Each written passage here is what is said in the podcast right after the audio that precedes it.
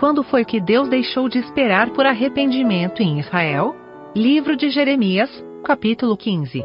Comentário de Mário Persona. Houve um momento em, em Israel quando havia chance do arrependimento nacional. E por isso que ele cita aqui os dois, Moisés, em, no, no versículo 1, ele está se referindo a Êxodo 32, quando o Senhor falou que ia destruir aquela nação, Moisés intercedeu e Deus voltou atrás então e não destruiu.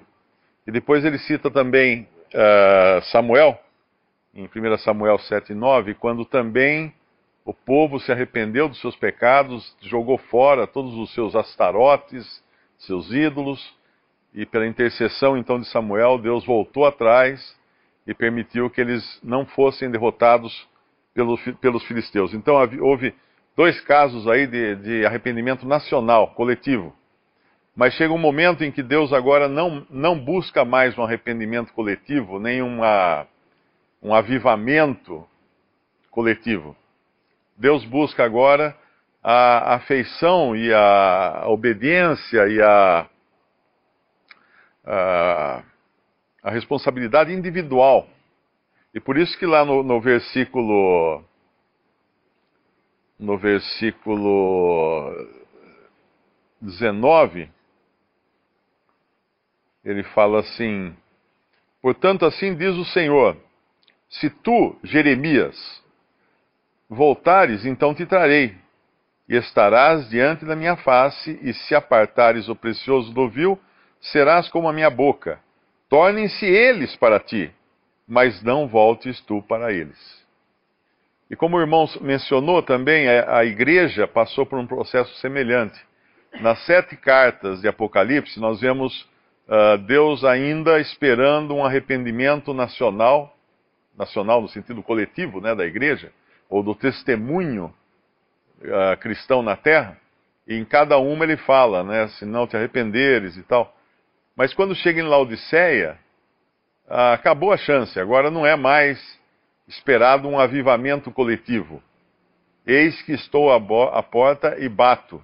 Se alguém ouvir e abrir a porta, entrarei serei com ele e ele comigo.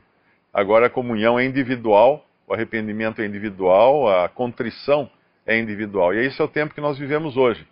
É o tempo de 2 Timóteo, quando as instruções agora são pessoais. Uh, cada um vai indo para um, vai para um lado, outro vai para o outro, mas para Timóteo ele, ele, exortava a permanecer firme num tempo de abandono como, como esse que nós vivemos hoje. Então é importante nós entendermos que hoje uh, nós não dependemos uh, dos irmãos, vamos dizer assim. Nós não, não devemos esperar que por estarmos com os irmãos estamos bem. Não é, muito, não é bem assim que funciona. Quando José e Maria perderam o menino Jesus, quando eles foram a Jerusalém, quando o menino ainda era um jovenzinho, eles viajaram uh, três dias depois, me parece, para procuraram três dias para encontrar. Eles perderam logo, mas para encontrar demorou. E isso porque eles achavam que ele estava entre os parentes. E muitas vezes nós podemos achar que existe uma segurança por estarmos com os irmãos. Mas na realidade, a segurança é estarmos com o Senhor. E a, a responsabilidade é individual de cada um. Ainda que, como ele fala aqui, né? Uh, estarás diante da minha face. Então te trarei, estarás diante da minha, da minha face. Se apartares o precioso do vil, serás como a minha boca. Torne-se eles para ti, mas não voltes tu para eles. Isso não é de maneira alguma uma forma de desencorajar né, nós andarmos junto com, com os irmãos, mas é uma forma também de nos consolarmos, sabendo que quando tudo vai mal, ainda assim nós podemos ter a nossa comunhão pessoal com o Senhor. E essa é a responsabilidade de cada um. Uh, um testemunho uh, não se faz apenas dizendo que é um testemunho, mas as pessoas uh, andarem na comunhão com o Senhor, o Senhor dizendo que é um testemunho, o Senhor falando que é. Não, não basta nós falarmos, o Senhor precisa falar. como ele falou para Filadélfia, né? Ele dá testemunho de Filadélfia. E Laodiceia, no caminho da, na contramão, dá testemunho dela própria.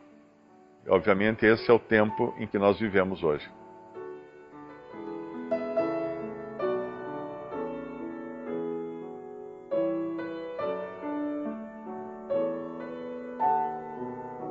Visite respondi.com.br. Visite também 3minutos.net.